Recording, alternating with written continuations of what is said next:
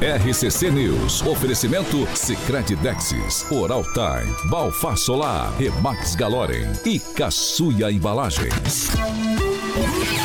A rede da informação. Jovem Pan, a rádio que virou TV. Entra no ar, o programa de maior audiência de Maringá e região.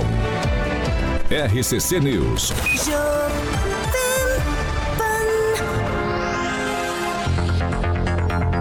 Olá, muito bom dia para você que nos acompanha aqui pela Jovem Pan Maringá 101,3. Bom dia para você também que nos acompanha. Já está teclando, dando sua opinião, falando com a gente em nossos chats pelo mundo virtual. É isso mesmo. Carioquinha, muito bom dia. Bom dia, Paulinho. Quer, quer falar? Vou mandar a rapaziada lá, ali, ó. então. Rock Piscinato, o Tiagueta Danese, o Juliano? Emílio, o Andrei Salvati, figuraça, a Glaze. A Glaze não esquece da gente. Gente boníssima. Glaze Já marcou o Colombo, Robson. Arthur Tunes, a Fernandinha Troutman. Eu queria perguntar que hora que a Fernanda faz Bilu Bilu Teté Não, com, não, não, não. Não, não, com não, o Juliano, eles sempre estão Não. ali. Faz o seguinte. Ah. Kim Rafael, bom dia. Bom dia, Paulo. Bom dia, bancada. Um bom dia especial ao Edvaldo Magro. Kim Rafael Camargo, me falaram que é seu nome. É... Quê? Quem? Kim Rafael Rafael Camargo? Camargo é. É, não é? É, ah, é Luiz. Neto também. É? Família Camargo é. É, vai inundando o mundo. Meu Deus do céu. eu espero. Realmente, imagina eu ser meio, meio doido da cabeça. Bom dia. Luiz Neto, por favor, Neto, bom dia. Diga aí pra gente. O Instagram, o Instagram. Ah, Bom dia, Paulo. Bom dia a todos que nos acompanham. O pessoal pode ir lá me acompanhar no arroba Luiz Neto MGA. E quero dizer mais, né? Coitado, meu amigo Kim disse que as pessoas têm o sobrenome Camargo, né? Tem algum problema. Maldade dele, viu? Maldade.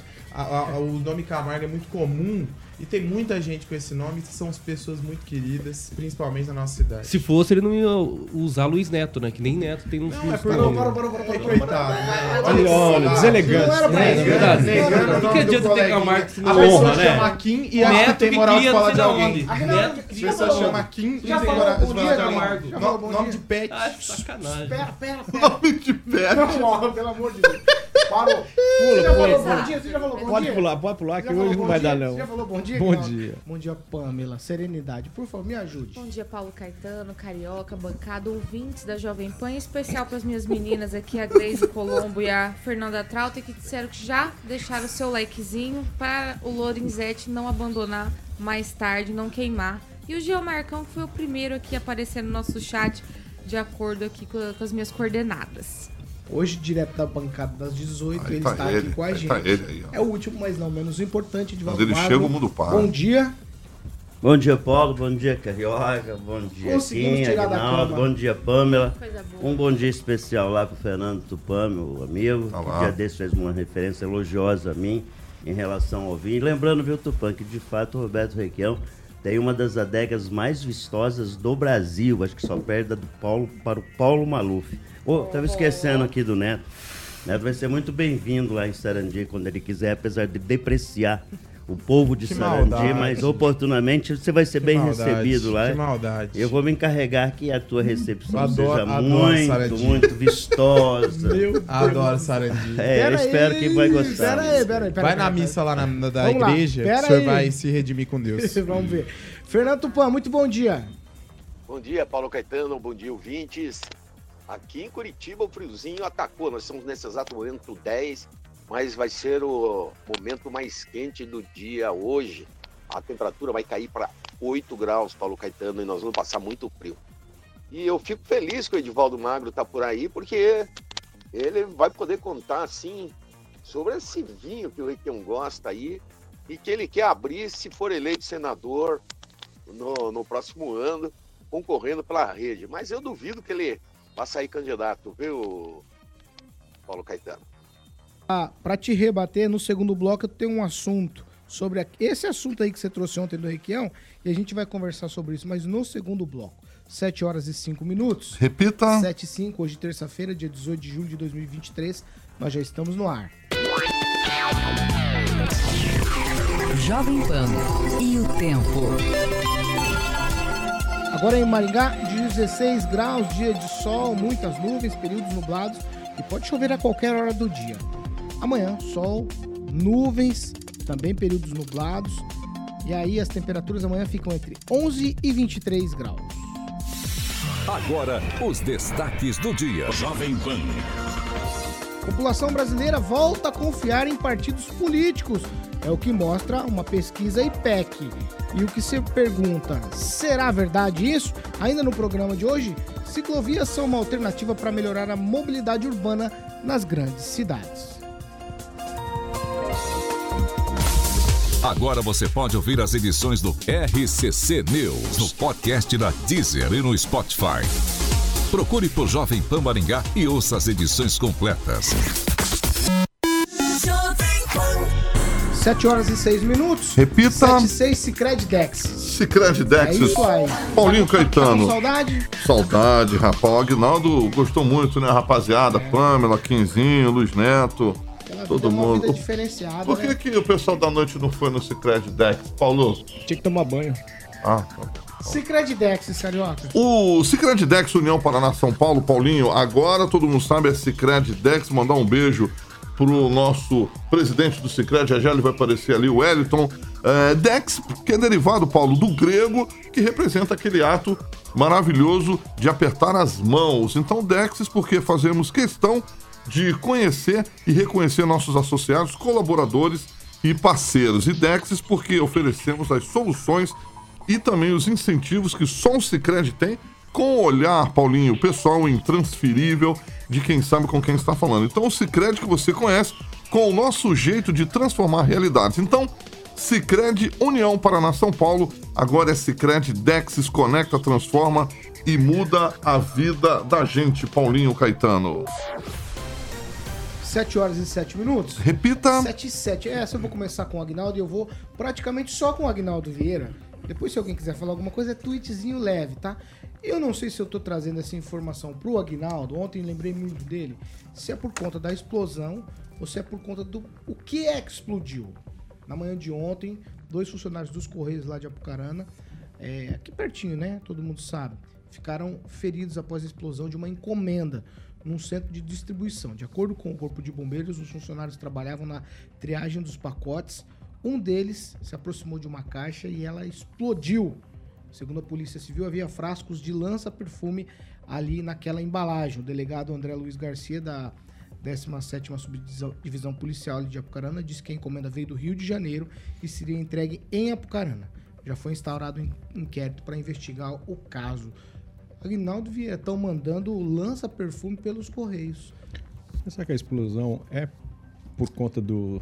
É, eles dizem que, Acho que é, cria gases ali naquelas embalagens né, e elas acabaram explodindo por conta disso ali, né? E essa, essa embalagem vem balançando, chacoalhando de cá pra lá, de lá pra cá. Algum atrito? Isso, mas, mas o que chama atenção é que a ousadia, né? O cara manda pelo correio um negócio que é proibido. Mas eh, em, Maringá, como em outras cidades, tem entrega de, de maconha por delivery, né? Você liga, você paga pelo cartão de crédito. Olha aí.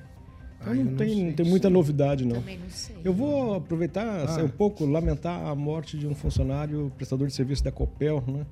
Que na subestação aqui de, de, de Maringá, ali no entroncamento com o Paysandu, acabou falecendo, ainda as causas serão apuradas. Então é difícil, né? É, agora nem a turma do, do- também dos Correios é, é, pode trabalhar tranquilamente com esse tipo de, de, de situação. Né? Mas é, a, a malandragem é, realmente está cada vez mais tecnológica. Né? E uma lastimável né? a, a perda desses lança-perfumes. Quê? Meu Deus do céu. Alguém mais quer falar de lança-perfume? O Neto. Não sei. É, Não, não quer. Neto não. Se fosse alguém fosse falar de lança aqui, seria direto de Curitiba. Você quer falar, Fernando Tupan? Ah, tá explicado. Quero, Tá Paulo chorando Caetano, lá. Vai, diga. Sabe por quê? O Sargento Paur ontem estava falando em fazer é, exame de todos os candidatos a deputado. Aqueles que tivessem drogas correndo na veia não poderia disputar a eleição. O que, que você acha? Ah, eu não acho nada. Eu não acho nada. Eu sei que vai, muita gente vai ficar de fora, hein, Fernando Tupan? É, muita gente vai ficar de fora. 7 horas e 10 minutos. Repita. 7 e 10, ó. Na madrugada de sábado, criminosos invadiram a escola municipal Paulo Freire, lá em Sarandi, no conjunto Floresta. Destruíram portas, janelas, depredaram o imóvel, lá móveis, também material pedagógico. E aí, isso que eu acabei de dizer, no sábado. Aí ontem, outra unidade foi atacada durante a madrugada lá. O painel de energia do Centro Municipal de Ensino Infantil, o, o Centro Menino Jesus, no Jardim Paulista, foi vandalizado, fios foram furtados, também furtaram facas, panelas utilizadas ali no preparo da merenda e as aulas aí nas duas unidades de ensino, elas retornam amanhã, dia 19. Vou abrir aspas aqui para um trecho da nota que Sarandi soltou falando a respeito desse assunto. O município lamenta os episódios recorrentes de vandalismo e tem tomado as providências legais para coibir os atos criminosos, com registro dos devidos boletins de ocorrência e reforçando as estratégias de vigilância pela Guarda Civil Municipal e também Polícia Militar. Também está em processo de licitação a instalação de sistema de monitoramento e contratação de vigias para toda a rede municipal de ensino. Edivaldo Magro, uma coisa recorrente, me parece, que tinha parado isso em Sarandia, destruição de escolas. A gente falava aqui muito de uma escola por lá que sempre era vandalizado e isso tinha cessado. Agora, dois, dois num pacote só, na mesma semana. Na verdade, Paulo, os atos de vandalismo lá são, de certa forma, frequentes, especialmente roubos de fios. Né? É, já teve, foi vandalizado o cemitério, né, com roubos de placas de bronze. É, há duas semanas jogaram uma pedra na, na vidraça da Secretaria de Desenvolvimento Econômico. Mas, particularmente esse fim de semana, né, não só a escola, como o CEMEI também, é, não foi roubo, né, foi vandalismo mesmo. Destruíram tudo né, por onde passaram. É, como vocês bem sabem, o CEMEI é muito organizadinho, né? As servidoras, né, principalmente brinquedos, ficam bem armazenados e foram entrando destruindo, derrubando, chutando, quebrando portas. Então, é uma, é uma violência contra o prédio público mesmo, é uma, é uma, uma reação, um comportamento que parece uma espécie de vingança, né? não é, não, não é uma, um caso isolado. E é muito lamentável. A prefeitura tinha decidido fazer uma contratação emergencial de vigias e depois decidiu fazer uma, uma, uma, uma licitação de forma a, tomar, a tornar mais perene essa vigilância. Então está em processo, acredita-se que nos próximos 30 dias isso esteja concluído. E lembrando que não era um imperativo né, esse tipo de, de vigilância em unidades de ensino. Tornou-se, em função dos últimos acontecimentos, né, todos os municípios começaram a adotar sistemas mais rigorosos, não só de monitoramento com câmera alarme, mas também com vigia. É lamentável porque quando você vê as servidoras que lá trabalham, elas estavam extremamente tristes, não é? porque a, a destruição de um patrimônio público é, que precisa ser reposto, é dinheiro que se vai, e principalmente aquela sensação de, de impunidade. Né? Dificilmente vamos chegar a esses criminosos. É, ontem e hoje não está tendo aula, está tendo encontro pedagógico, as aulas recomeçam amanhã, né? já vai estar tudo reposto.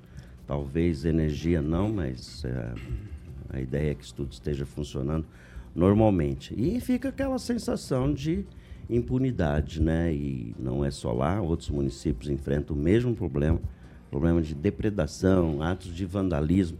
Porque entrar num, num CMEI, numa escola, para roubar uma panela, uma faca, me parece é, desproposital. Então há uma, há uma vontade mesmo de causar danos ao patrimônio público. Essa escola Paulo Freire foi recentemente reformada, é, agora vai ter que passar novamente por uma reforma, por uma reforma pontual ali nos pontos em que foi destruído. Quer dizer, janelas, é, portas, né, é, algumas vidraças do interior da escola também, Paulo. Ô, ô, Kim, eu vou falar com você agora, eu quero ouvir o teu tweet sobre isso. O Edvaldo usou a expressão violência contra o patrimônio público. Eu acho que eu vou acelerar um pouco mais, afundar mais o pé no acelerador aqui, na verdade, violência contra os alunos que estudam lá. Não propriamente física contra eles, mas é um tipo de violência, porque é o ambiente que eles frequentam todos os dias. É, também, Paulo, é um dano acessório. A gente sabe que quem vai perder mais com isso serão os alunos, né?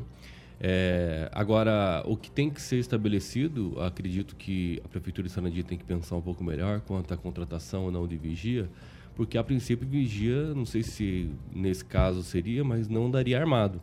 Né? E quem reforça, evidentemente, aí a guarnição do patrimônio público é a própria guarda municipal. Né? Então, acho que tem que realmente, talvez, melhorar aí é, a, o, o pessoal, os servidores da guarda municipal, ou melhorar outro, outro tipo de situação, como por exemplo contratação de vigilante, aí sim eles podem andar armados, por exemplo, né, que são, é diferente do vigia, porque se não tiver como é, inibir qualquer tipo de depredação, não adianta ter uma pessoa lá só com um cacetete balançando para lá para cá e ficar só observando é, se alguém vai vir ali para depredar ou não. Acho que se isso está sendo recorrente, tem que sim acionar a Força de Segurança Pública Municipal, que é a Guarda Municipal, que tem o dever, sim, de guarnecer aí toda a, a patrimônio público do município. É, Luiz Neto? Pô, acho que não, não é só uma coisa de, de é, imediata ação né, da Guarda Municipal, também é algo que tem que ser investigado pela polícia mesmo. É caso de polícia, porque é uma situação já recorrente aqui, como trouxe o Edivaldo Magro, e uma situação que, infelizmente, é, acaba se tornando banal, mas é algo muito sério, né? É, os colegas é, conversam sobre, sobre isso sempre, mas é, é algo que chama atenção e que é, é, responsabilidade do poder público também, da própria prefeitura, dialogar com, com a força policial para ver o que pode ser feito para coibir esse tipo de ação, né? E a, em Maringá já aconteceu várias situações como essas. A rápida, a rápida é, solução proposta pela, pela Polícia Civil com certeza amenizou, porque o bandido ele sabe que quando ele vai fazer alguma ação e a polícia vai pegá-lo, ele evita é, para não ser preso. Então esperamos que situações como essa parem de acontecer em Sarandi que não aconteça em cidade nenhuma, porque escola é lugar de estudar, não de vagabundo fazer arruaça. O Pamela Mussolini, o Neto usou a expressão banalizar. Às vezes esse tipo de situação de vandalismo, prédio público, escolas no geral, cai no esquecimento, cai na banalidade. A gente trata como naturalidade. Ah, vai lá, o Edivaldo falou, ah, então foi reformado, agora vai lá e reforma de novo. E aí, Cai na banalidade isso? A gente tapa os olhos para esse tipo de coisa? Ah, Paulo, eu creio que não. É, eu acho que a população, é, quando olha para esse tipo de situação, fica indignada, revoltada e triste, como ele falou, a própria comunidade escolar, né?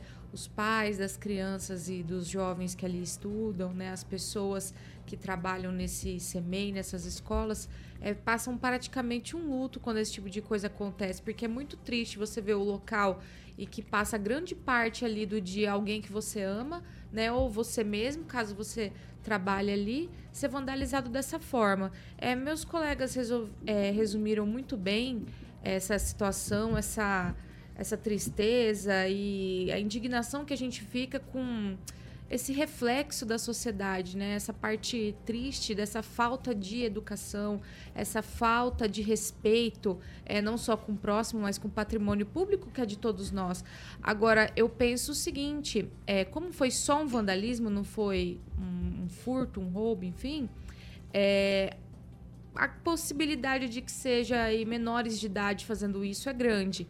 E nesse aspecto, a gente precisa olhar com muito cuidado também, é, para não cair na banalidade, como está sendo dito, na legislação que trata dessas pessoas, né, dos menores de idade que, que cometem crimes, né, os menores infratores. Caso é, seja este a, a, seja esta situação de menores que entraram ali para vandalizar esse CEMEI, é importante também o Poder Judiciário da cidade de Sarandi se atentar porque às vezes só uma advertência, só uma conversa não é suficiente para coibir tanto é, futuros atos que possam vir a acontecer, quanto penalizar esses jovens que podem ter feito isso para que não façam novamente. Então é preciso dar esse recado de efetividade, de punição, para que outros vendo não repitam o ato e quem fez seja devidamente responsabilizado. Esse recado precisa ser dado e a, a justiça precisa ser mais firme nesse ponto. Fernando Tupan, eu quero te ouvir um tweet sobre essa história toda de vandalismo em prédio público, mas principalmente, Fernando, em escolas, CMEs, né, as creches. É um negócio bem triste, vem, Fernando Tupan? Pois é, Paulo Caetano. Isso aqui acontece bastante em Curitiba e nos últimos anos a, a Guarda Municipal começou a cuidar das escolas e a diminuiu o número de atos desse tipo. Mas isso é lamentável e espero que isso pare de acontecer. Afinal, é um dinheiro jogado no lixo, quando poderia estar sendo usado para melhorar a cultura dos estudantes paranaenses ou de Sarandi. É o seguinte, eu vou pedir pro Murilo, é, acho que a gente tem uma imagem, Murilo, gostaria que você ilustrasse pra gente como é que ficou lá o ambiente. Tem uma, uma foto que é bem significativa, queria que você colocasse pra gente, Murilo, essa aí, essa aí chama bastante atenção. É, gratuito, né? Vai lá e quebra, joga no chão, arrebenta com tudo, simplesmente por arrebentar. Você que nos acompanha pela Jovem Pan, se você quiser conferir as imagens aí, nós estamos ilustrando no nosso canal do YouTube, é bem fácil, jovempan.net, você vai ter acesso aí a essas imagens também, tá certo? Porque às vezes a gente fala aqui no rádio, as pessoas não têm compreensão do que se trata ali, mas é uma cena triste, lamentável, o ambiente escolar, de fato, né, tem razão. Você quer falar alguma coisa aqui? Sim, eu acho que é interessante a gente pontuar o seguinte: é, me parece pelas imagens, cla- claro, criminosa, obviamente, por depredar patrimônio público e tal, tudo mais. Houve algum furto, algum roubo de alguma coisa, ap- aparelho eletrônico, alguma coisa? Ou foi só destruição? Não, só destruição. Então, acho né? que realmente a Guarda Municipal é ela que é hoje responsável por eh, guarnecer todo o patrimônio público. Né? A gente sabe e entende a, a função da Polícia Militar, que é completamente diferente da Guarda Municipal. A Polícia Militar ela vai investigar assim, junto com a Polícia Civil, né? vai investigar, é uma polícia eh, ostensiva. Agora, a Guarda Municipal realmente tem essa função de guarnecer, tem que inibir situações como essa. Uma depredação do patrimônio público tem que ser protegida por Guarda Municipal. 7 horas e 22 minutos. Repita. 7 e 22, vamos falar de mobilidade. Mobilidade urbana. Por quê? O prefeito Maia apresentou ontem um projeto de construção da ciclovia da Avenida Tuiuti. Ele apresentou isso ao diretor-geral lá da Itaipu Nacional, o ex-deputado federal Enio Verri. E aí o que vai permitir com essa ciclovia é a liberação de recursos para construção aí um moderno, eficiente projeto de mobilidade urbana aqui em Maringá.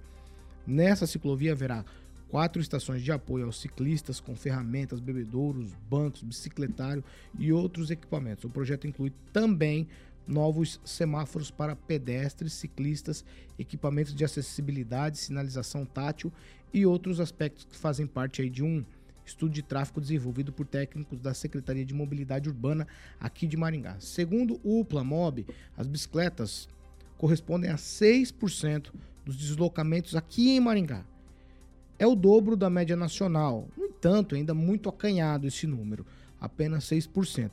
Aí, eu vou trazer outras informações aqui para você que nos acompanha.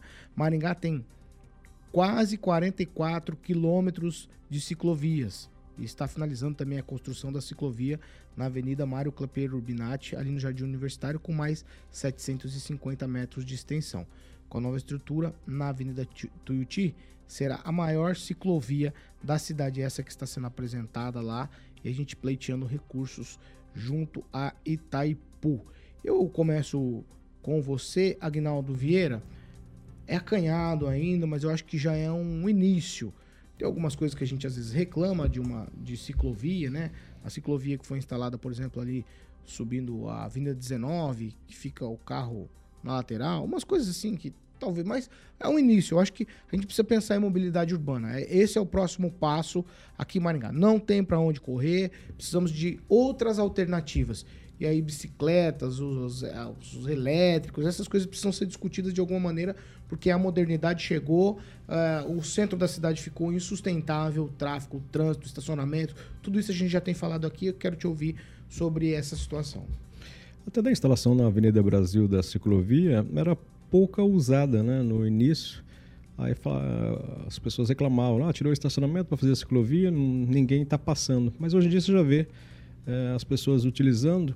E além dos trabalhadores né, e- que fazem esse deslocamento usando ah, as ciclovias e as ciclofaixas, é uma questão até de saúde, né? Porque Maringá é muito forte essa questão do ciclismo e as pessoas eh, utilizam a ciclovia para fazer os seus passeios também. E, e é uma vantagem ter a ciclovia porque você não disputa eh, o espaço com os carros.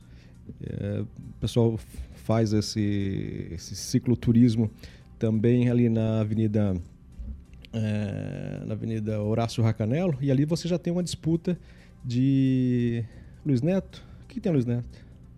Ele tá tão atencioso aqui, o menino. Deixa ele, tadinho. Pode É continuar. que ele tava É. aparecendo na câmera. Não, vai acordar ele, tadinho. Deixa ele dormir. Vai, continua. E nessa questão da Avenida Tuiuti, você vê uma coisa bacana, que vai ser esses pontos, né, de apoio aos ciclistas. A Tuiuti tem uma, uma- grande vantagem, né, porque o seu a área central da Tuiuti é muito larga e isso vai propiciar fazer uma bela de uma ciclovia. E bacana, eh, você vê que está nos entrepostos ali para os ciclistas, vão ter ferramentas, bebedouros, demais equipamentos. Mas a desgraça é que no segundo dia, ou talvez antes de, de entregar a, a pista, vai estar quebrado, né? Por Será? vândalos, né? Porque, então não adianta você fazer nada. Você reclama Ah, que não adianta- tem e depois vai ter as pessoas que vão eh, estragar esses equipamentos, né? Infelizmente. Então é uma coisa para toda a população usar, um apoio aos ciclistas, mas eh, com certeza estará estragado. Então ainda não sei aonde eh, a gente achar o meio termo de acabar. Quando pegar uma desgraça dessa que estraga o equipamento, a gente tem que ser, tinha que ser exemplar, né? Não pode ser só apenas uma contravenção, assinar um termo circunstanciado e sair antes do que a, a polícia ou a guarda da, da delegacia, né? Então a gente tinha que mudar essa legislação para fazer a pessoa pagar. Ainda eh, sai se fazendo deboche, pais, né? Ainda sai fazendo também, deboche. também, que, que vai sair sem, sem nenhuma restrição. Mas é uma, uma tendência e temos que utilizar. Ô, ô, Kim, tiro certeiro. Você concorda com o Agnaldo que faz, mas já, já vai ter um espírito de porco que vai lá e vai estragar com tudo? Ah, sempre tem, né? Eu acho que eu concordo completamente que o Agnaldo colocou a sua a colocação quanto à construção aí na Avenida Tuiuti do, da ciclovia, que é muito importante. É uma ascensão realmente que as cidades estão tendo para dar uma alternativa à população para usar uma outra forma de mobilidade. É, mas o que realmente chama atenção é o patinete elétrico, né? Claro que a gente fala sobre a bicicleta e tudo mais, mas tem um patinete elétrico. Na Avenida Brasil, antes de chegar na, quando se transforma na Gastão, é, tem muitos. é, o chão ainda está irregular, né? tem bastante ainda rachaduras. Então, acredito que também uma forma de tentar melhorar essa situação é fazer uma reforma, né? para que possa aí utilizar também o, o patinete elétrico nesse, nesse caso. Pamela, teu tiro certeiro nessa. Então, Paulo, realmente ali a Avenida Tuiuti é muito perigosa. Até o nosso, nosso ouvinte aqui, o Silva, lembrou daquele caso daquele venezuelano, né, que foi morto ali em um acidente. Ele estava de bicicleta transitando e por falta justamente de não ter uma ciclovia ali no local, que aquela via o pessoal anda bem rápido, né, é complicado, então fica realmente perigoso. Claro que fazer mais uma ciclovia é mais um ganho para a cidade. A gente está vivendo essa realidade mesmo, de incentivar outros meios de transporte. Então, que venha, que seja bem-vindo e que sejam feitas outras, como por exemplo da São Paulo, lá descendo sentido Unicesumar, também é necessário. Então, que a, a Avenida Tuiuti, aí, essa ciclovia, venha acompanhada ainda de outras, porque é muito bom. Edivaldo, um minuto. Bom, eu preciso reconhecer que a administração Ulisses Maia foi talvez a que mais avançou no sistema cicloviário. E ela, a Avenida Tuiuti, havia uma, uma, um confronto, uma controvérsia se implantaria um corredor de ônibus que era defendido pela mobilidade ou a ciclovia. Me parece que prevaleceu a ciclovia. Maringá é uma cidade plana, perfeita para andar de bicicleta. Já temos perto de 44 quilômetros de ciclovias já conectadas, então eh, eu acho que a gente teve um avanço fantástico. Mas no caso da Tuiuti especificamente, é preciso também fazer alguns reparos na via e melhorar muito a iluminação. É um trajeto que eu faço constantemente, que mamãe mora para aquele lado lá. Outra questão é a reforma das ciclovias, tanto a ciclovia da Mandacaru quanto a ciclovia da Pedutax. É, outra ciclovia que está bastante deteriorada é a ciclovia da Rocha Pomba em direção a Gastão Vidigal. Mas é importante fazer esse reconhecimento em relação ao avanço do sistema cicloviário da cidade feita nessa administração. Aliás, a ciclovia ali da Serra Azul é considerada uma das ciclovias mais bonitas do Brasil, por algum guia que eu vi recentemente aí. A gente sempre fotografava ali, realmente ficou muito bonito o primeiro trecho Edivaldo? feito pela gestão Ulisses Maia. Neto? Terminado. Paulo, eu acho Um que, minuto, eu né? acho que essa tecnologia é, de, de mudar o- a conveniência do- das pessoas usar, usar o carro é extremamente importante, né? E a ciclovia ela vem em convergência com isso. É, eu acho que é mais uma iniciativa que deve ser valorizada, não só a questão das ciclovias, mas o incentivo a outros meios de transporte, pois nós sabemos que a quantidade de carros que nós temos em Maringá por residência é muita. O trânsito fica extremamente congestionado durante os horários de pico. Né? Um exemplo, né? Eu, quando saio da minha casa, eu saio cinco minutos depois, eu chego muito mais tarde aqui devido ao trânsito na cidade. Porque as pessoas costumam sair todas no mesmo horário, né? Então esperamos que, que isso venha, que dê certo. É, eu queria também falar da ideia do prefeito Greca, ele está lançando pela primeira vez em Curitiba, fez uma licitação, o Tupã vai poder talvez falar um pouquinho melhor para nós, sobre bicicletas compartilhadas. É outra tecnologia É uma que uma empresa, empresa, é uma empresa que que uma tá empresa vai operar, mas é uma iniciativa pública, né? O poder público está colocando isso como iniciativa. E eu acho que é por aí, essas tecnologias elas têm que vir para facilitar a vida da população e dar qualidade de vida, né? Eu acredito que mais ciclovias é qualidade de vida, é mais gente pedalando, é a cidade mais bonita e com menos carros nas ruas. Ô, Tupã, para você falar desse assunto de mobilidade, ciclovia e essas coisas todas, só é para efeito de comparação, é, Curitiba hoje conta com 260 quilômetros, mais ou menos aí entre ciclovias, ciclofaixas é, e espaços aí compartilhados para bicicletas e pedestres. O Neto falou dessa empresa aí, mais ou menos 250 bicicletas estão sendo colocadas à disposição em 20 estações. Fernando Tupã, um minuto para você também. Pois bem, Paulo Caetano, essa ideia começou a prosperar na década passada, quando o Gora Natarajo, o deputado estadual, começou a empunhar essa bandeira quando ele trabalhava como funcionário do é, ex-prefeito de Curitiba, Gustavo Fruit. E, e deu certo. A partir daí, os deputados, os vereadores e até depois que ele assumiu uma vaga na Assembleia, distribuíram muitas, é, muito dinheiro para construir aqui em Curitiba canaletas é, especial para a bicicleta. Mas eu quero falar o seguinte, que às vezes aqui em Curitiba o carro e a bicicleta também disputam o mesmo espaço us- usando os carros em cima da via de bicicleta. E seria uma boa para Maringá, principalmente assim, criar um caminho para as universidades, para as escolas, e resolveria um problema muito grande, Paulo Caetano.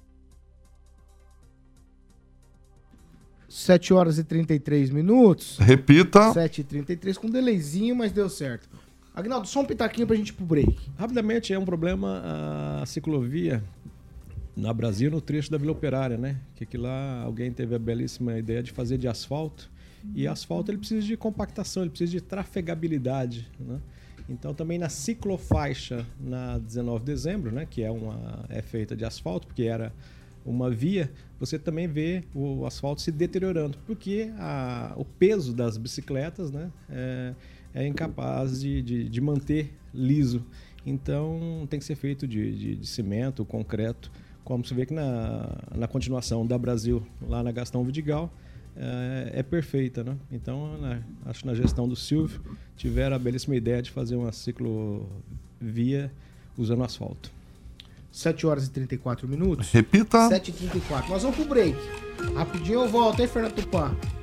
Eu vou começar com você, porque você falou um negócio ontem. E aí nós vamos ver. Vamos tirar o te a tema aqui hoje. É rapidinho, já a gente tá de volta. RCC News. Oferecimento. Sicredi Texas. Conecta, transforma e muda a vida da gente. Oral Time Odontologia. Hora de sorrir. É agora. Ai, 7h34. Eu vou.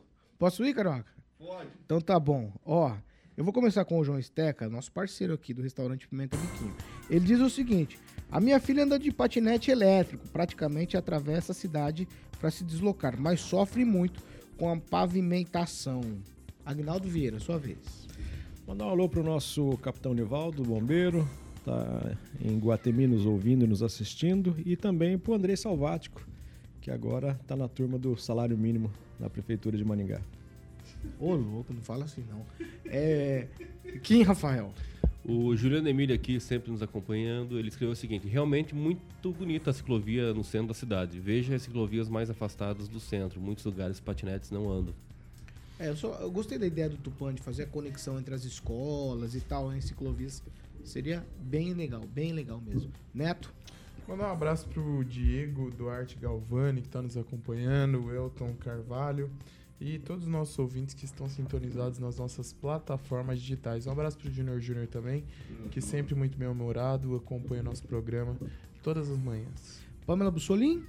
Eu vou destacar o comentário aqui do Juliano Emílio, Paulo Caetano, é, lamentando o falecimento do servidor público Ricardo, técnico de enfermagem da UBS Iguaçu.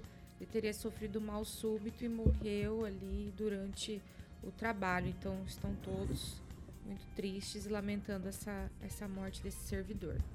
Você quer mandar abraço para alguém, Edvaldo Mário? Quero mandar um abraço especialmente lá pro Marcos Mock, que é admirador aqui da Pamela, sempre, Ah, é? sempre elogia. É bolsonarista, né? Bolsonarista É, Pamela é de primeiro. Um. Eu quero mandar um abraço pro Pisca e pro. Quem?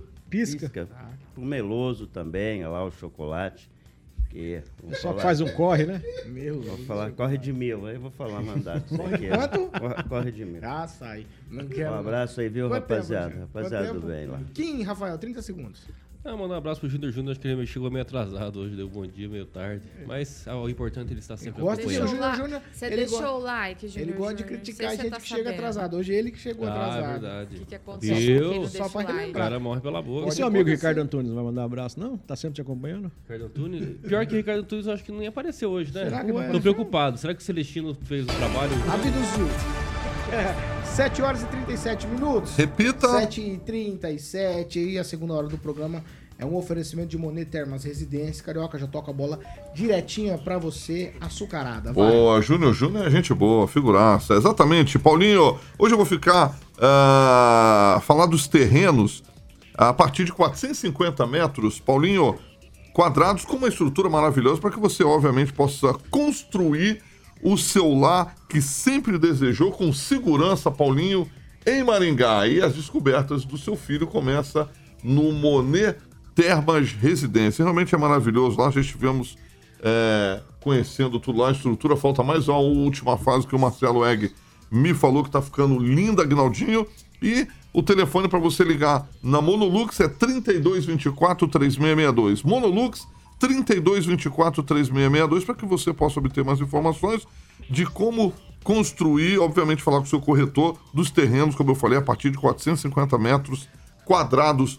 Paulinho, tem a central de vendas, que eu sempre gosto de frisar, fica ali do lado daquele hotel maravilhoso do Giba. O Giba não paga hotel, hein? Monolux 3224 3662, né, Agnaldinho Vieira? Fica ali na 15 de novembro, Hotel do Giba, 480, é chique lá. Eu já fui na festa da Agnaldo, comi Tá bom. bastante queijo. Telefone. Monolux. Só queijo. Só queijo. Lembra, Agnaldo? 3224 3662. 3224 3662. Um beijo para o Giba. Botou uma foto bonita Vai lá, rapaz. No... 7 horas e 38 minutos. Repita. 7 e 38 Tem que ser assim, senão você vai acabar se excedendo. Tá bonito na foto. Império Park Residência. Cê- Exatamente. Vamos lá, vamos fazer o seguinte. Fernando Tupan ontem cravou. Cravou não. Eu tô sendo aqui, né, exagerado. Mas ele fez aqui um comentário a respeito do Requião ontem e não é de hoje que estão tirando o Requião da vaga do Senado.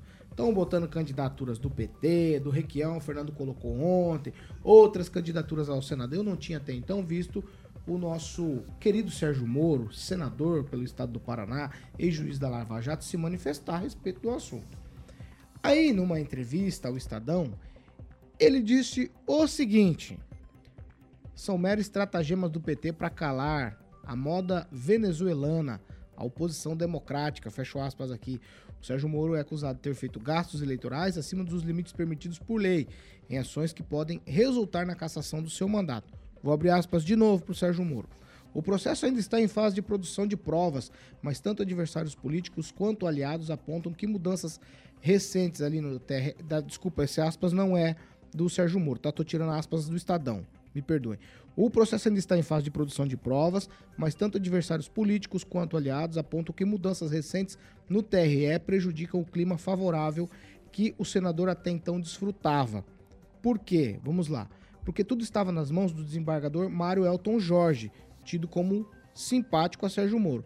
E agora passou para outro desembargador, o Dartan Serpa Sá, que segundo o Estadão, abro aspas novamente aqui, não é identificado como adepto dos métodos da Lava Jato. Mas o Sérgio Moro tá dizendo que é isso aí, é especulação fantasiosa, Fernando Tupan. A vaga dele segue firme e forte no Senado. Então tem que parar de colocar candidaturas ao Senado, porque nada de eleição suplementar ao Senado não, hein? É o que o Sérgio Moro espera. Ô, Paulo Caetano, você acabou de me dar uma excelente notícia. Eu ainda não, não sabia que o Da- D'Artagnan Serpassar é, assumiu o, o TRE lá no, aqui do Paraná. Eu conheço bem o, o, o D'Artagnan Serpassar. Ele apareceu como major na época do, do governo Beto Richa, estudou, foi ser juiz lá em Palmas. Em 2004 ele comandou a eleição para a prefeitura de Curitiba. E ele é uma pessoa bastante concentrada, assim, ele não vai é, simplesmente chegar e, e fritar o Sérgio Moro porque a turma do PT quer. Eu tô achando, eu conheço algumas pessoas dentro é, do, do TRE que me dizem que no TRE o Sérgio Moro não vai ser caçado. Vamos ver se isso acontece. Mas o que, que acontece? Está acontecendo pressão. É pressão de tudo que é lado. É pressão nacional, é pressão local. E quem está é, cuidando é, desse processo contra o Moro é um pessoal aqui de Curitiba que diz que o Moro utilizou a- o dinheiro do, da, da pré-campanha presidencial para bombar como Senado, quando a gente sabe que isso não é verdade. Ele queria sair candidato à presidência da República. A, o Álvaro Dias e a Renata Abreu foram até ele e pediram para ele retirar a candidatura, porque os deputados federais do Podemos precisavam de recursos para aumentar a bancada em Brasília. É isso aí, Paulo Caetano. Vamos Nós fazer- Olha, eu não acredito que o Ser Passar vai fritar o Moro simplesmente porque o PT quer. Mas vamos fazer o seguinte, então. Ó, agora é aquele um de 30 segundos, hein? Edivaldo Magro, Pois é, o Requião tem uma carreira exitosa na política, né? Já aos 82 anos, eu sempre defendi ele, tanto ele quanto o Álvaro Dias. E tá na hora de colocar o pijaminha lá, bordadinho, né? Um mijãozinho e botar a pantufa e ficar ali, lendo um bom livro na beira da, da, da lareira. Porque já prestaram um enorme serviço ao- aos paranaenses. Foram dois mandatos de, de, de senador, mais três mandatos de governador. Mas o Requião é uma figura extremamente importante para a política brasileira, mas seria adequado que ele se recolhesse né, num justo descanso e escrevesse suas memórias. Ele tem muito boas histórias para contar, Paulo. ele tá reclamando de você falando que você não tá falando da pauta. É, ficar fugindo da você pauta é saber. só às 18 horas, né? Então acho que é interessante também. Posso falar agora Vai. sobre- da É, pauta, 30 que é Sérgio segundos. Moro? 30 e as- segundos, vai. as- Vai. Falar. Participando da campanha Então é o seguinte, vida, ó, Sérgio Moro. Passou, sou o caçula, Mas isso aí é Kim, velho, hein? É velho. É, eu né? repito é que você é precisa aprender, É muito é velho isso aí. fiotão. Mas vamos lá, Você precisa vamos lá, aprender, vamos isso é lá. didático. Vamos lá. É, a esquerda é desse jeito, eles rotulam, né? Olha pra alguém e fala assim, fiotão, fiotão. Agora fica chamando fiotão até Vai, não ó, querer quem mais. tá correndo tem Mas 30 vamos lá. segundos, só falta 15 Já agora. acabou, É, então beleza. Então 15. tchau, obrigado, até amanhã. Luiz Neto. Paulo, é, dizer o seguinte, né? É nada- raso, sem, sem, do- sem argumento. É, o senhor não deixa, seu o senhor fica interrompendo é o tempo todo. também Tá garanta a fala, que o tá pessoal aqui tá nessa confusão, é difícil, Tem né? que acelerar. E depois vem falar de respeito sobre a fala. Não, eu queria dizer o seguinte, Paulo. é, em relação ao Sérgio Moro, nada tá definido ainda, né? É, negociam a cadeira dele nos bastidores, colocam as candidaturas, enquanto nenhum processo foi aberto, nenhuma investigação está sendo feita sobre a conduta do, do ex-juiz e atual senador da República. O que se há são muitas especulações e muito ainda pode acontecer em relação a esse assunto. Né? Nós temos pré-candidatos já claros, um deles é o Paulo Martins, que foi um dos candidatos a- a- ao Senado, e acredito também que o ex-líder do governo, o atual secretário de Indústria e Comércio do Paraná, Ricardo Barros, também possa ser candidato ao Senado nessa eleição suplementar. Se não for, Vai, Neto. perde porque não tem Vieira, nada a perder. vez. 30. É, eu acho que é dito que Sérgio Moro será caçado. Né? Eu digo até, infelizmente, pela democracia, que foi mais um que teve é, uma votação expressiva, mas na parte administrativa da, da sua eleição foi desastrosa. Né? Não sei se os auxiliares, os ass- os assessores, que um- é, uma das, das consequências é porque, em virtude da candidatura, da pré-candidatura dele à presidência, ainda não podemos, né? Foi utilizado uma super exposição, foi gasto dinheiro e tem um limite na campanha de, de valores e esse valor foi é, pela assessoria, pela campanha do senador Sérgio Moro foi extrapolado. Né? De Maravilha. 4,5 é, foi declarado 5 milhões e, e meio, algo parecido. Então é dito e feito que vai ser caçado. Vai levar um tempinho ainda, mas é certeza. E nessa linha, como disse o Luiz Neto, vem todo mundo que participou da campanha é, para o Senado. Talvez a gente até resgate Álvaro Dias, não sei se tem condições físicas para isso, lá, mas irá ser candidato também nessa vaga do Sérgio Moro. É, Pamela, tweetzito. É, ser bem sucinta, Paulo Caetano. Eu penso o seguinte: em um país onde até o velho da van tá inelegível, tudo pode acontecer, né? É, é evidente que qualquer pessoa é, que se levante ou seja contra essa democracia lá PT é, pode perder o mandato por qualquer coisa que seja, né? A gente está assistindo isso é, amplamente. Mas eu, como uma pessoa cristã e que tem fé, torço para que o fator divino entre a ação e mais essa injustiça eh, não se instale no Brasil. Só assim. Só Deus na causa. Eu vou, eu vou deixar. Mas vamos ver o que você vai aprontar. Vai. 30 O segundos. rebote. É, o que chama atenção realmente é essas pessoas, inclusive Ricardo Barros, querer já uma vaga nem tá vaga. Né? Isso é uma sacanagem. Eu acho que as pessoas têm que olhar de forma diferente pro Ricardo Barros, o que, que ele realmente pretende, tirar a vaga de alguém que ainda está em processo para verificar se vai perder ou não o, o mandato. Então é um dos que querem é, a vaga do cara, sendo que o cara nem saiu ainda. E outra, e o cara foi diplomado, entendeu? Não tem que falar sobre contas, tá irregulares, enfim. Se tem um processo agora, é óbvio que ele se tornou um alvo. É, é muito óbvio. Até o Bolsonaro foi inelegível. Entendeu? O Dallagnol perdeu mais de 344 mil votos. É claro que ele se, tor- se tornou um alvo. É muito propenso, realmente, em que ele fique caçado aí. Mas agora, Ricardo Barros não tem que ficar olhando 7 horas e 48 vaga minutos. alheia. O, o, o Paulo. 7h48. Repita. Vamos lá. Não, não posso. é que é uma não, não, injustiça, Não, é. Injustiça? Não, não, não, citou, para com citou. injustiça. Tem é procuração? Tem Não, procuração? Tem, né? Tem, procuração? Eu acho que peraí. O Ricardo. Barros se recusa de vir aqui. O Ricardo Barros se recusa de vir aqui. Pode achar que ele.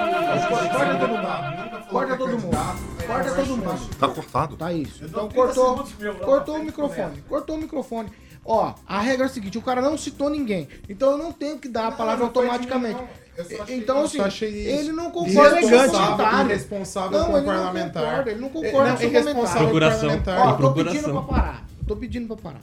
7 horas e 48 minutos. Repita. 7 e 48. É, não citou o nome, gente. né? Não citou o nome, gente. A regra é essa. Sim, Citou ô, o nome, eu dou... Ó, por favor. Sim. Tá falando aqui. Vamos o- lá. O O chefe tá, nunca foi, né? Bebe uma água aí, bebe uma água aí, bebe uma água aí. O chefe tá falando, Passa tem que respeitar o Ô, chefe. Não, não, aí vira bagunça. Não, deixa o Ó, Cooperativa Canal Verde. Aí, cortou você. Eu vou cortar o tempo de quem tá falando na hora da próxima pauta. Pronto. Simples assim. Vai, Cooperativa Canal Verde. Eu tô Carol. com o tempo liberado, chefe? Vai, você tá. Beleza, aí você gosta do chefe. Melhor puxar saco do que puxar enxada. Vamos lá. É, Cooperativa Canal Verde, Agnaldo Vieira, para você que é uma pessoa física ou jurídica. E todo mês, Paulinho, procura algo para gerar aquela famosa, Pauleta, economia inteligente ao seu negócio ou para a sua empresa.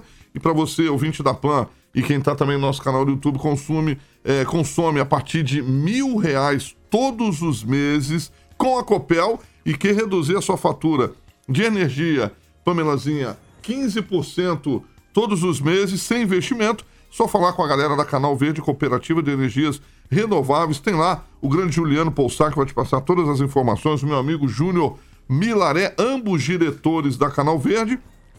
Eu gosto de frisar que a Cima Informática, nossa parceira aqui, Paulinho, e também é, várias empresas, inclusive o prédio que tivemos recentemente do Cicred, já fazem parte da Canal Verde. O telefone é 44 991 465190 991 46 5190. Aguinaldo também já faz parte da Canal Verde, porque no verão ele já me falou que vai andar pelado em casa, porque, Paulinho, ele vai Não, poder deixar tenho- os ar-condicionados ligados. Vai fazer uma economia inteligente, 15%. Então, o Agnaldo Vieira também já faz parte da Canal Verde. Ele ligou lá, falou com o Juliano Poussac e o Júnior Milaré. Qual o telefone? 991465190. 991465190. Canal Verde, Cooperativa de Energias.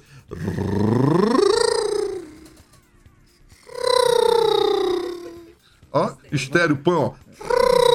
Vai, vai, vai. Energias renováveis. Ah, Paulo Posso? Caetano, pode? 7 horas e 51 minutos. Repita. 7h51. O senhor estourou o seu tempo. Estourou o seu tempo.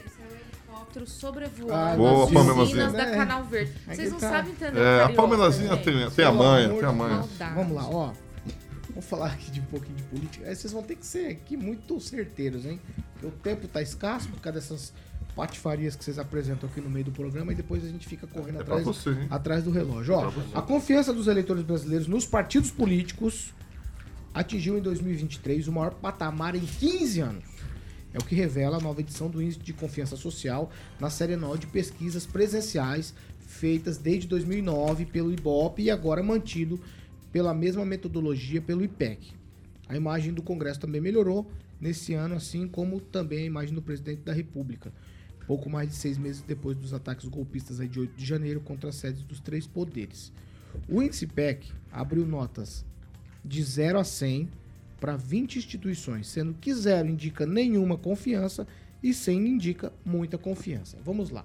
Partidos políticos chegaram a 34 pontos nessa escala e estão na última posição. No entanto, é um aumento de 4 pontos em relação a 2022. O Congresso marcou 40 pontos, alto de 6 pontos em um ano. Entre 2015 e 2018, por exemplo, os partidos marcavam entre 16 e 18, enquanto o Congresso registrava entre 18 e 22 pontos. Aí, a melhora na opinião pública em relação aos partidos indica que o clima, aquele clima de antipolítica, que era mais comum no ápice da Lava Jato, que falamos aqui agora sobre ela, e também no impeachment de Dilma Rousseff, ficaram no passado. Entre 2015 e 2018, por exemplo, o índice de confiança nos partidos atingiu o menor valor da série, refletindo a negação da política. E agora está maior. Vamos lá. Eu vou falar aqui da lista do índice de confiança para vocês. No topo da lista, como não poderia ser diferente, alguém tem um, um- um palpite? Você não vale, Edivaldo. Ah, Pamela também deixa não. eu pensar. Pamela também não vale. Acho que a Pamela me ouviu falar. Ah. Não, você não, você vale. Mas é uma palavra só, vai. Pamela, Ah. tem um palpite? Quem tá na lista de confiança dos brasileiros segundo o IPEC, estimou? A Entre os instituição. partidos. Não, instituição. O Ah, tá partido. aparecendo ali, eu não vou roubar, Ah, não. já colocou Corpo a de lista ali? bombeiros. É, o Corpo de Bombeiros, viu. Paulo? Nosso Murilinho. Esse Murilo é é. meu amigo, hein? Você viu de como eu sou bombeiros. honesta? Porque eu poderia, poderia Eu ia colocar a corpo lista de bombeiros. Mas eu sou uma mulher honesta. Depois eu bato a advertência dele. Fiquem tranquilos. Ó, Corpo de Bombeiros, Corpo de Bombeiros 87%. É, na minha trajetória no jornalismo, nunca vi o Corpo de Bombeiros não estar na primeira posição. Sempre ocupou a primeira posição. Depois a Polícia Federal, depois igrejas, depois escolas públicas, Forças Armadas, a polícia, empresas, bancos, organizações da sociedade civil, Ministério Público, Sistema Público de Saúde, meios de comunicação. Tá embaixo, hein? 56%. É, É, é, é governo, abaixo, né? Quando governo da cidade onde mora, poder judiciário, eleições e sistema eleitoral, governo federal, presidência da república, sindicatos, congresso nacional e partidos políticos. Quem eu começo com você? Você tem um minuto para falar sobre o índice de confiança partidos políticos, rapaz. Sim, Não está no topo da lista, mas mas tá figurando. mas tá, mel- melhorou a- a- a- o índice. Ô, Vai. Paulo, é, é, qual que é o período dessa, dessa pesquisa? 2023, é de agora, agora, agora. É recente, Agora, então. isso, é desse agora. ano mesmo. Isso, é de Não. agora. É. é 2023, tá? Sim, é, chama muita atenção realmente algumas instituições ali, inclusive o Ministério Público, 58 só, né? E isso é um problema, né? A instituição que realmente é o fiscal da lei, que não faz parte do Poder Judiciário e justamente por isso tem a, a- a intenção realmente de estar mais presente nas ações para garantir os direitos, liberdades, luta muito pelos direitos individuais da minoria, das minorias, né? Tem lutado sempre, mas realmente parece que não está com os bons olhos aí da população. E isso realmente chama atenção. Partidos, partidos políticos, na verdade, não, não chama atenção aqui, porque para você se candidatar, você precisa realmente do partido político, não existe outra forma senão essa. Então, a gente sabe que nos últimos anos tivemos vários um vários período ali de corrupção, enfim, foi desmantelado talvez depois, né, da, da Vaza Jato, talvez, mas realmente a gente percebe que os partidos políticos aqui Né? É, Não é mais aquela situação de que ah, a pessoa fica meio, é, meio é, temerária por ser um partido X ou Y. E eu acho que talvez está mudando na cabeça da população nesse sentido. Fernando Corpo Tupan, Bombeiro, sua vez. Normal, como sempre. Né? Ah, te peguei, hein? Vai, Fernando Tupan. Um minuto, tá no relógio, hein? Paulo Caetano, é muito difícil falar sobre isso, sabe? Porque a- a- o eleitorado assim varia muito conforme a pauta, conforme a votação, conforme o que eles estão discutindo. Eu acho que esses 4% está na margem de erro e as instituições políticas estão muito desacreditadas no Brasil, Paulo Caetano. Vamos lá. Posso agora? Então vamos lá. Eu... Vai, é, Pamela Bussolini, um minuto. Ah, não sei nem o que dizer, Paulo. Eu acho que esse levantamento, apesar de eu ter as minhas desconfianças com o IPEC e tudo mais, né, não preciso dizer sobre o Ibope, seus erros e tudo mais no passado, é, reflete mesmo que a sociedade está sentindo com relação a algumas instituições.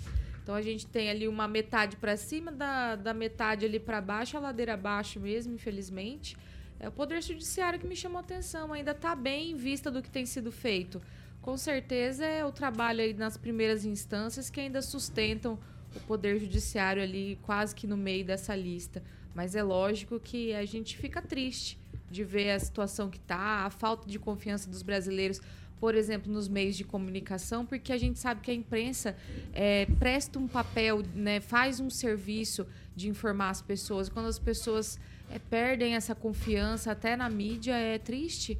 Mas eu penso que todo mundo planta é, algo e colhe, né? Não estou Pamela. generalizando, mas é realmente o reflexo do que a gente está vivendo no Brasil. Edivaldo Magro, alguma surpresa nessas informações ou na lista? Não, em absoluto. É, A formação desse índice é bastante complexa. Eu diria que até não é muito confiável. né? Quando você pega e estratifica desde o início do ano esses índices, há muitas mudanças. É uma coisa que não muda é tanto o topo quanto lá embaixo. Primeiro, o corpo de bombeiro que permanece aí com um índice de, de confiança quase de 90 pontos. né? Acho que 87. 87. Isso. Então repete-se sempre isso, isso quando não avança.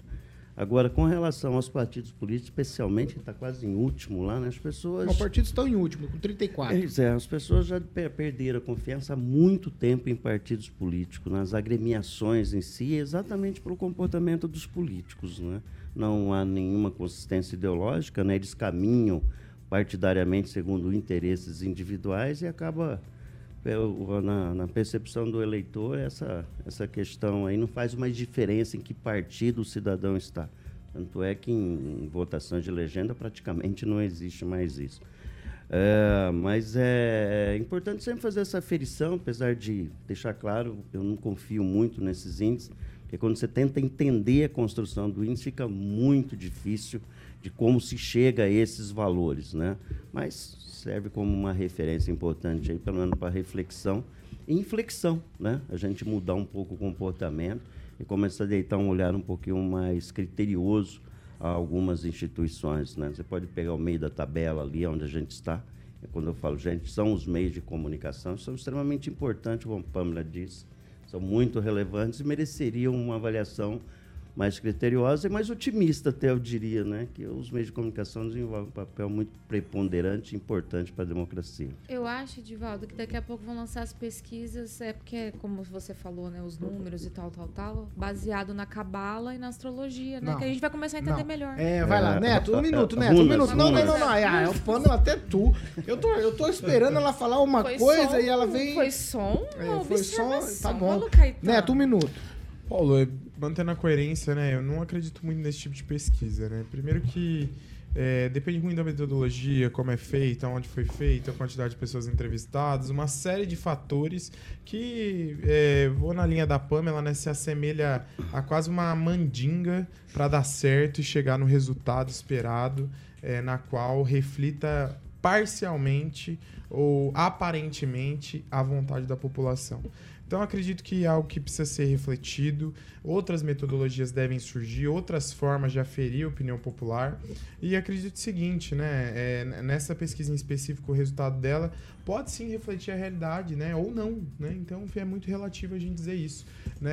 É, a partir da, do pressuposto de que a gente está confiando em algo que pouco se sabe sobre a, sobre a metodologia utilizada e mesmo usando essa metodologia apresentada por- pelas pesquisas, pode não refletir a opinião da maioria da população. Agnaldo Vieira. A respeito dos partidos políticos é uma coisa que não deveria existir até, né? É, porque a pessoa não vota mais no partido, como disse o Edivaldo, você vota no candidato, né? E aí você acabaria com esse monte de coisa de presidente de partido que vende o partido, né? Pra, só para ter o Tem partido um em monte mãos. de dinheiro na mão, né? Pra É, para quer. ganhar dinheiro, enfim, até aí o- os, os valores das eleições poderiam ser dados a, a todos os candidatos, enfim. Eu gostaria, Paulo, de, me, de prestar os meus 30 segundos para o Luiz Neto fazer a nossa defesa daquela bobagem que falou a respeito do Ricardo Barros, o nosso amigo Kim.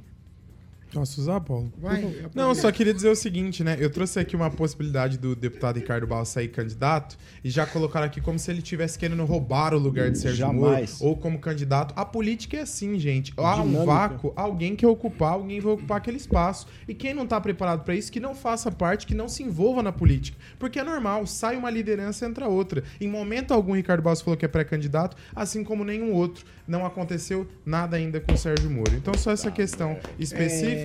E eu não havia sido garantido meu direito naquela fala. Agradeço, Aguinaldo, porque não havia mais tempo para falar desse assunto. Muito obrigado, Paulo. É, cê- ele citou, falou o nome do Kim, vai Kim, eu vou te Não, dar. não. Não falei o nome Não, do Kim. não, Não, ele não falou, falei ele falou, momento ele falou. Não, Ele não falou. Tá Eu vou- vendo? 10 A segundos. parcialidade É, aí. jamais. 10 segundos. É, pois é, o deputado federal Ricardo Barros, ele em entrevista para Metrópolis disse que seu nome está à disposição para representar o Paraná no Senado e disse sobre essa situação em caso hipotético de cassação do Sérgio Moro. Por- mas porque a população quer, não é. disposição é diferente de ser Então, pré-candidato. né, a- a- Avalia-se a intenção Até o do nome do Ricardo Aguinaldo está à disposição para ser Sim, prefeito. Bem, né? É, E se a população pois é. pedir, Se a população pedir aí, é Eu diferente. sou um então soldado da- Fake news aí, né? Ficar defendendo fake, aí. fake news é procuração, a tem procuração, pessoas minutos. por, Repita. por realmente está à disposição. mero aí, sadismo né, e inclusive narcisismo. cassação do Sérgio Moro. Silvo breve, ó. Um silvo breve. Se for dois silvos, você já É. sabe o que acontece. Eu aperto o botão. 8 e 2, posso? Pode, repita. 8 e 3 virou ponteiro. Tchau, Kim Rafael. Tchau e até amanhã, se Deus quiser, né? Eu vou no Neto antes que acabe o tempo. Tchau, Neto. Tchau, Paulo. Agradecer a todos que me acompanham nas redes sociais, no Instagram Luiz Neto Maringá, arroba Luiz Neto MGA. E até essa semana ou semana que Amanhã vem. você vem, viu? Ulisses Maia. Tchau. É... legal. Nossa, você gosta, hein? Tchau, Fernando Tupan. Tchau, Paulo Caetano. Eu quero jogar água no chope aqui do Luiz Neto. O deputado Ricardo Barros falou para mim que é candidato ao Senado. E ó, aí, viu? Falou não, não, não, não, você, não, não, não, não. tem que não, falar não, pro nessa povo. hora aqui não. É, ô louco. Tchau, tchau, Pamela. Tchau, Paulo Caetano. Só sei que esses meninos discutem se é Ricardo, se não é. E eu tô aqui pensando quem é o gordinho do Tazo. Eu o Gabriel também. Lamas falou que eu defendia. Eu não Eu não sei quem é o gordinho do Tazo. Eu queria saber quem é a Amanda Klein. Poxa, Gabriel. E daí eu É, perguntei, ele sumiu. Tchau, é Edivaldo Magro. Tchau, Paulo. Aqui é- não vem mais aqui, é muito confuso. É? Eu tô meio confuso aqui. Até se confundiu com a vamos pauta hoje, né? Vambora, vamos. bom dia a todos. aí. Tchau, Aguinaldo Obrigado aí por ter For- me que convidado. forma aí de pra- receber um convidado. Muito obrigado, Vedivaldo, pela sua presença. Obrigado, Neto. Eu fico surpreso assim, com a tua amabilidade, que é meio incomum, né? Tchau, tchau, Aguinaldo. Tchau, Aguinaldo. Não, não Não começa. se Aí, acostume. Pelo amor de Deus, gente. Tchau, Aguinaldo Vieira. Um abraço a todos, amanhã estamos de volta. Mandar um abraço pro deputado Rogério do Carmo, que está nos ouvindo e nos assistindo. Grande do Ó, carro. o amanhã, carro não- como o Carioca já deu em primeira mão, adiantou, nós temos entrevista amanhã. Quem? Posso falar, Paulo? Deixa eu falar. Fala jornalisticamente. Jornalisticamente? Exato, não, sem bagunça. Tá. Prefeito Ulisses Maia, bonito, lindo, que vai estar aqui amanhã, Paulo, é a partir das sete. Isso é a opinião dele, hein, gente. Deixa isso, não tem nada a ver com a gente. Daqui pra cá, é daqui pra lá, é uma coisa. 8 horas e 4 minutos. 8 Repita. e 4 amanhã com a gente. A gente Ricardo vai, Antunes tá vai falando, fatiou, aqui passou. o prefeito de Maringá, Ulisses Maia, certo? Falando de várias coisas, entre elas até essa ciclovia e a, a ida dele lá até Foz do Iguaçu para fazer pleitear recursos para a cidade junto a Itaipu Binacional. Tá certo, estamos indo para casa. Tchau para vocês todos. Essa aqui é a Jovem Pan Maringá, 101,3, a maior cobertura do norte do Paraná, 28 anos, 4 milhões de ouvintes. Jovem Pan Maringá, jornalismo independente. Tchau para vocês e outro dia eu convido Edivaldo novamente. Quem sabe ele venha. Quem sabe? Quem sabe?